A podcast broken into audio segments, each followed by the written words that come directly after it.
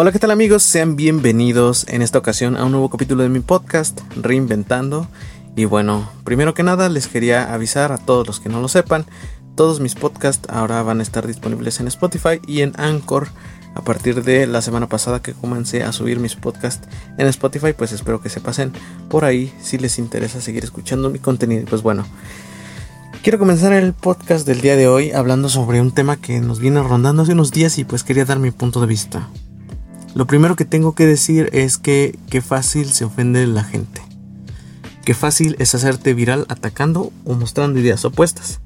¿Por qué digo esto? Bueno, pues empecemos. Lamentablemente el país vive una situación de violencia demasiado marcada en donde ya ha superado de alguna manera los números en anteriores administraciones, que pues como ya sabemos, se nos había comentado que con el cambio de administración, después de tantos años de haber intentado Andrés Manuel tomar el poder, era algo que iba a cambiar, o al menos esa era la idea. Eh, pero bueno, esto es, digamos, una introducción, pero no vamos a entrar en detalles en eso. Lo que sabemos hoy en día es que la violencia está inundando a nuestro país lo que podemos decir es que en base a lo que se dijo en el video de la march, yo lo que puedo rescatar de ese video son dos cosas, ¿no? Yo creo que eh, hay dos ideas que, son, que son las más marcadas y pues mm, de, de donde yo podría sacar más o menos un punto de vista adecuado. Entonces, la primera es que, ok, tal vez sí hay más hombres muertos que mujeres en todo el año en el país. Pero la idea de esto no es la adecuada, o sea, la idea no es emparejar las cifras. La idea no es comparar si uno es más u otro es menos. Eh, yo creo que en ese caso, pues lo mejor sería que ambos, ambas cifras fueran ceros, ¿no? Entonces, otra cosa que también tengo que destacar de ese video es que, mm, así como pues quizás es algo muy muy evidente en cuanto al feminismo radical, las mujeres se cierran prácticamente a que solo ellas son las afectadas en la violencia. Entonces yo creo que hasta cierto punto pues volvemos a lo que es el feminismo radical. Yo como les he dicho hay feministas eh, reales y feministas radicales. Eh, retomando un poco lo, lo, que ha sido lo de las protestas pacíficas o marchas pacíficas, me han dejado realmente mucho que desear porque pues tienen un mensaje tienen algo importante que, transmitir o que dar a conocer, pero lamentablemente eh, terminan por tergiversar todo, ¿no? Porque parece que, se trauman, parece que lo quieren hacer ver todo como, como en el holocausto, ¿no? Como cuando, ¿sabes qué?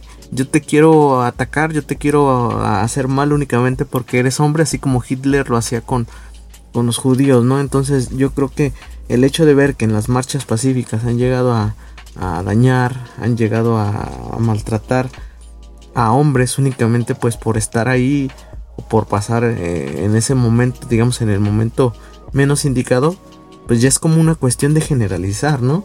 Y pues yo creo que como ya lo mencioné anteriormente, esto nos afecta a todos. Esto es cuestión de todos, no nada más es de que, ay no, somos mujeres, pues solamente a nosotros nos afecta y los culpables son los hombres y los hombres todos, todos en absoluto son asesinos. Siempre, siempre, siempre recuerden que así como hay buenas personas, tiene que haber personas malas. Eso no puede cambiar. Eso nunca va a cambiar y eso es algo que se tienen que meter bien en la cabeza. Entonces, las cuestiones de generalizar, yo creo que son de las cosas que más daño le hacen a la transmisión de su mensaje.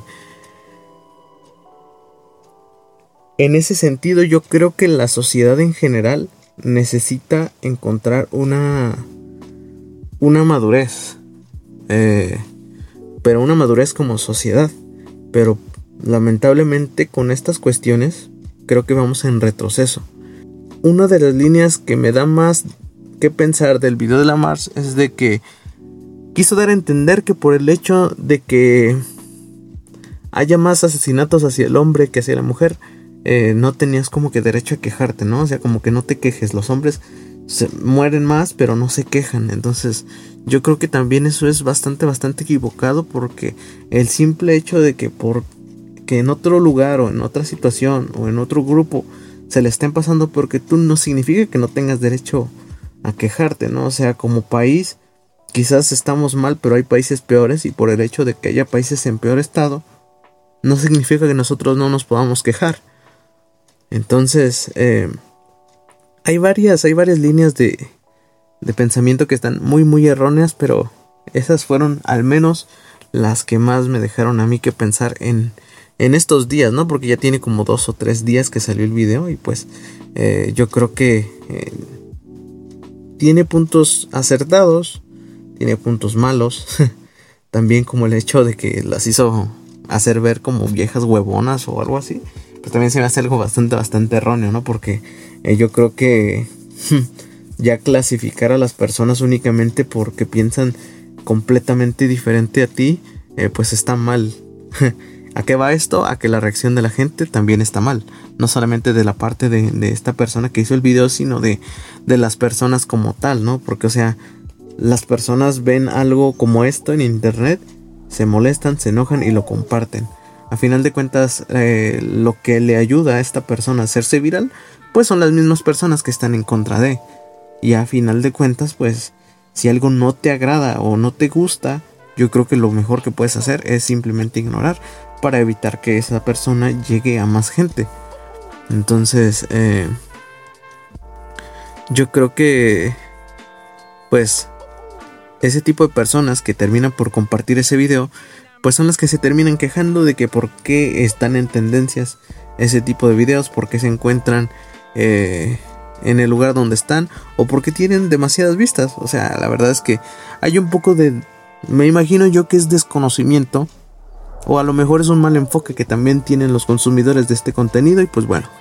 Eh, para terminar el podcast del día de hoy, yo quiero decirles que realmente se está haciendo una moda muy fuerte y se está haciendo un, un, giro social muy grande, pero yo siento que se está haciendo más que nada como en redes, ¿no? Porque yo creo que ahorita la sociedad está llena de activistas de redes sociales.